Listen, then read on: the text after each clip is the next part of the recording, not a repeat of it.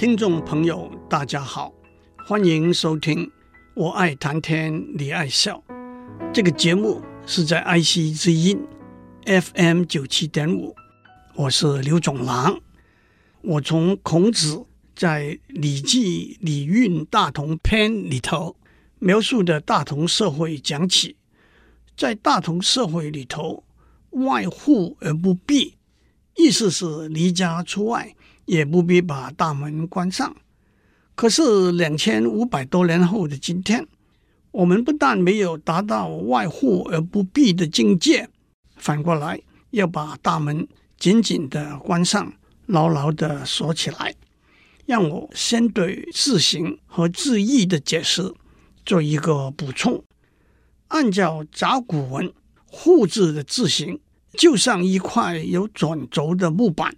那就是一扇门，户字加上按着垂直线把它翻过来，就是门字，那就是两扇可以打开关上的门。门字里头加一横，就是栓字，那就是在门后面放一根横木，把门挡住关起来。按照经文，门字里头加一横一竖。就是关闭的“闭”字，那就是在门栓和地面之间斜撑一根垂直的木棍，形成一个三角形，防止从外面用强力推开门进来。篆文误把金文门里的一横一竖加上一撇写成“财”字，那就是今天楷书里头的“闭”字。按照金文。门字里头平写两个十字，就是关字。在这里，门里头短的两横是栓孔，两竖是两根垂直的栓，把两扇门关住。在汉语词汇里头，关和闭意义相近，但略有不同。关是放下门栓，不许出入。闭是加上三角支撑，防止外面强力推进来，可以说是更彻底的关。按照金文，开字是门里头平写两个干扰的干字，两个干字上面短的两横是双手，下面的两个十字就是关字里头的栓孔和垂直的栓，代表双手把栓从栓孔拔出来。把门打开。接下来，我们讲到锁和打开锁的钥匙。我们先追溯到四千年前埃及人发明的锁，也讲到十九世纪发明，今天还常用的弹子锁。在这些例子里头，门、锁和钥匙都是实体的机械元件。不过，除了在工程技术上，在日常生活里头。在文学家的想象中，门、锁和钥匙的观念和含义都有了很多的延伸。在莎士比亚的悲剧《哈姆雷特》里头，当哥哥赖尔提和妹妹奥菲利亚说再见的时候，哥哥说：“再会了，请牢记我跟你说过的话。”妹妹说：“那已经深锁在我的记忆中。”而钥匙就由你保管。土耳其作家尤赞讲过：“恨是一扇有一百个锁的门，爱是拿着一千把钥匙的手。”我们也已经讲过，远在九世纪，原文是阿拉伯文的《一千零一夜》的故事，和最近的《哈利波特》的故事里头，开门和关门的咒语。在行军打仗的时候，军营都有站岗或者巡逻的哨兵，防止敌人奸细入侵。哨兵就是军营的锁。当哨兵遇到身份不明的人，会大声喝问：“口令是什么？”口令就是通关密语，也就是钥匙。回答正确，通行无阻；回答错误，格杀勿论。不过，因为口令会被别人窃听，必须常常更换。让我讲《三国演义》里头的一个故事。杨修是曹操手下随着军队管理文书档案的主簿。曹操带兵和刘备手上大将马超对敌，前进无功，想要退兵，又怕被人耻笑，犹豫不决，进退两难。一天晚上，一位将军来问当天晚上的夜间口令。当时曹操正吃完晚饭。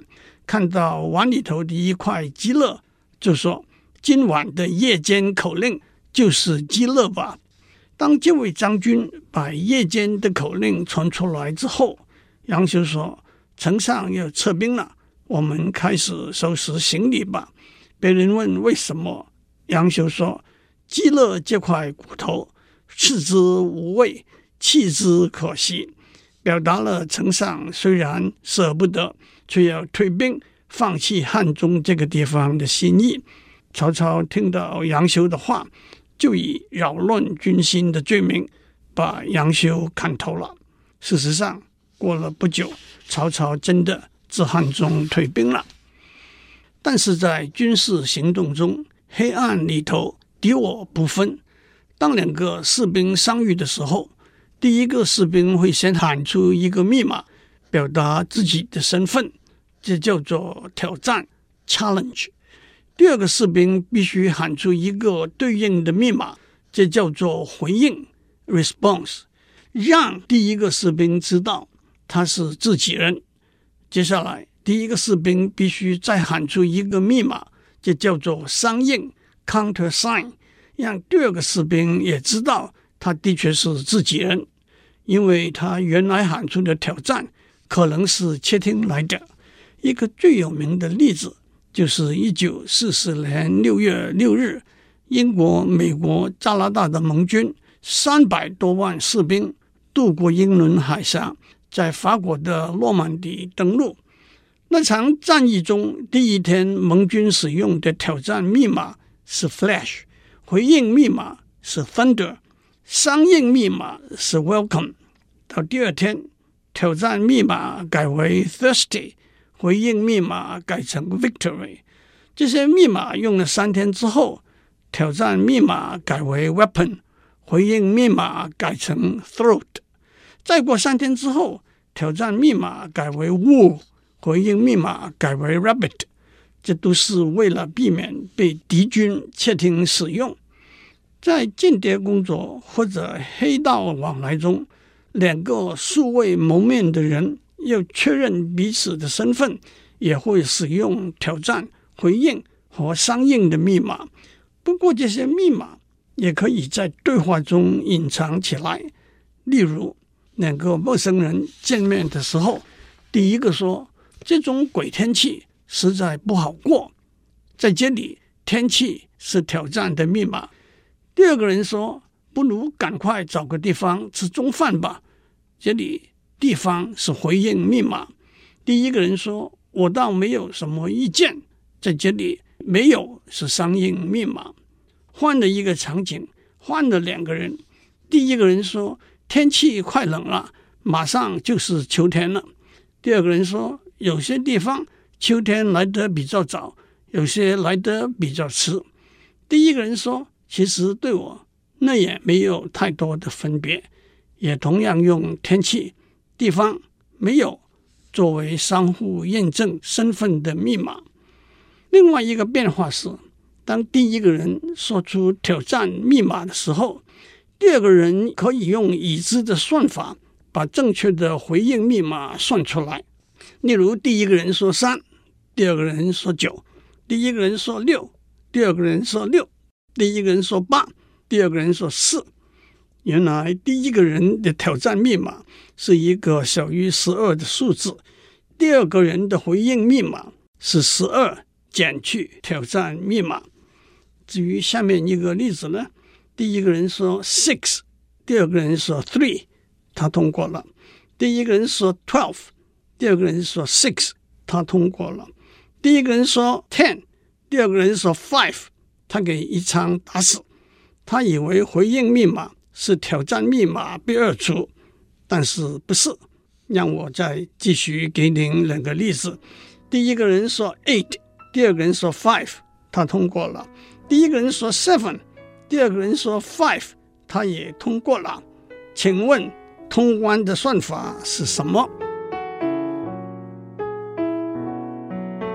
我们从四千年以前埃及人发明的锁，讲到阿里巴巴和四十强盗的故事里头的芝麻开门，哈利波特的故事里头开门和关门咒语 Alohomora 和 Koloportus，讲到行军打仗时曹操饥饿的口令，二次大战诺曼底登陆时用的挑战。回应和相应密码，Flash、Thunder 和 Welcome，我们终于来到今天的电脑和通讯科技的世界。在这里头，锁和钥匙虽然在实体上和四千年前大不相同，可是基本的观念还是一样的。我们每个人几乎无时无刻不在使用。智慧型手机、电脑和 WiFi 无线网络，在大多数情形底下，手机、电脑和 WiFi 无线网络都是密码保护的。换句话说，必须要知道一个装置的密码 （password） 才能进入使用。让我首先指出，沿着阿里巴巴和哈利波特的说法，密码。就是开门咒语，或者原作挑战回应的说法。挑战就是密码是什么，回应就是有权限的使用者的正确密码。让我还是按照我打破砂锅问到底的老习惯交代一下。大家常常讲、常常用的名词 “WiFi” 无线网络。首先，网络 （network）。是同子把电脑连接起来，让他们彼此之间交换讯息的架构。区域网络 （Local Area Network，LAN） 是指在范围比较小的地理区域内把电脑连接起来的网络。重点是因为资讯传递的距离比较短，使用的技术也有它的特色。一九七零年代，原始的区域网络使用有线通讯技术，其中最重要的一个案例就是 Ethernet。虽然也远在一九七零年代，已经有电脑科学家提出用无线通讯技术把电脑连接起来的做法，不过因为那个时候费用过于高昂。一直到一九九零年代，无线区域网络 （Wireless Local Area Network，WLAN） 的技术才快速的推广使用。在这里头，最重要也是最普遍使用的案例，就是按照 IEEE 八零二点一通讯标准，使用二点四 GHz。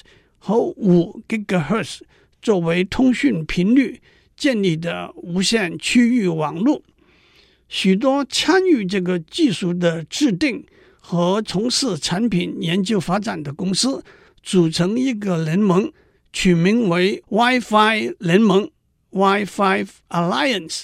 其实 “Wi-Fi” 这个字只是一个商标，本身没有特定的意义。说是来自 Wide Fidelity 是没有根据的。今天，当我们说使用 WiFi 的时候，其实我们是说使用按照 WiFi 联盟的标准建立的无线区域网络。当然，无线区域网络的一个最重要的功能，就是把我们的电脑、手机、游戏机经由无线区域网络连到 Internet 去。所以，当我们说使用 WiFi 的时候，其实我们往往是说经由 WiFi 无线区域网络连到 Internet 去。虽然我打了这么大一个岔，不过我想把基本观念交代清楚也是好的。小心的听众又会问：你在上面用了“打破砂锅问到底”这句成语，按照你打破砂锅问到底的老习惯，这句成语的出处是什么呢？答案是：砂锅是用泥烧制成的锅，古时多用来烧饭、煮汤。因为砂锅的材质脆弱，不小心打破了，长长的裂纹会一直伸到锅底，所以就有“打破砂锅问到底”的说法。不过“问”的古字声音和“问”字相同，至于这个古字怎么写呢？有兴趣的听众可以把它找出来。所以“打破砂锅问到底”。就变成打破砂锅问到底了。让我们回到电脑、手机、WiFi、信用卡、提款卡的密码，大家都知道，那通常是一连串的数字和英文字母。其实现在也可以使用英文以外的字母和词语。密码的选择似乎是顺手拈来，就像曹操选的鸡肋一样。不过，在高科技的世界里头，密码的选择有两个重要的原则：第一，不容易被别人破解；第二，容易记得住。让我先讲第一个原则。古老的时候，电脑的密码往往只是一连串四个数字，一共有一万个不同的组合，因此，只要写一个非常简单的程式。就可以逐一输入所有不同的组合，这就是所谓用蛮力 （brute force） 来破解密码。为了避免蛮力的破解，最常用的方法是：第一，增加密码的长度到八甚至十六个数位；第二，每个数位可以是数字、小写和大写的字母，再加上标点符号，以十个数字。二十六个小写字母，二十六个大写字母和十九个标点符号来算，八个数位的密码就有十加上二十六加上二十六加上十九的八次方，那大概是六百四十五兆个组合。光靠蛮力，那的确是牢不可破的。但是让我举几个例子指出牢不可破的密码。会遇到的困境：第一，你把密码忘记了，而且许多人在不同的电子装置上使用不同的密码，往往把自己搞糊涂了。这就跟阿里巴巴和四十强盗里头贪婪的哥哥记不得放满了宝藏的山洞的开门咒语是芝麻开门，还是花生开门，还是大麦开门一样。最后困死在山洞里头。第二，爸爸睡着了，小婴儿拿着爸爸的手机乱按，错打错着，把密码更改了。爸爸睡醒过来，手机也打不开了。第三，二零零一年九月十一日，在美国两架被恐怖分子挟持的民航机，分别撞上纽约世界贸易中心的一号和二号楼。整个事件遇难的人数高达两千九百九十六人。一个总部设在世贸中心一号大楼第一百零一到一百零五层的金融服务公司 Cantor Fitzgerald 的九百六十个员工中有六百五十八个人罹难。除了极度悲痛之外，善后的工作。包括破解罹难的员工用密码保护的电脑档案，以让公司对顾客服务恢复正常。虽然公司有一个内规，每一个员工必须把他工作用的电脑的密码告诉办公室里头另外四个人，但是在这个极端的意外事件里头，这个内鬼也没有办法解救这个困境。这个故事。我在下面会再讲下去，不过让我趁这个机会解释一个技术问题。有人问，在公司的电脑系统自然有一个所有用户的密码的档案，把这个档案找出来，那不就一切都一目了然了吗？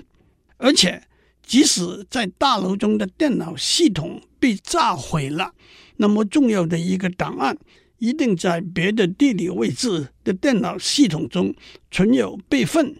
可是事实上，这个所有用户密码的档案是经过保密散列函数来保密的，因此除了用蛮力之外，也无法打开。什么是保密散列函数呢？我们下次再讲。祝您有个平安的一天。以上内容由台达电子文教基金会赞助播出。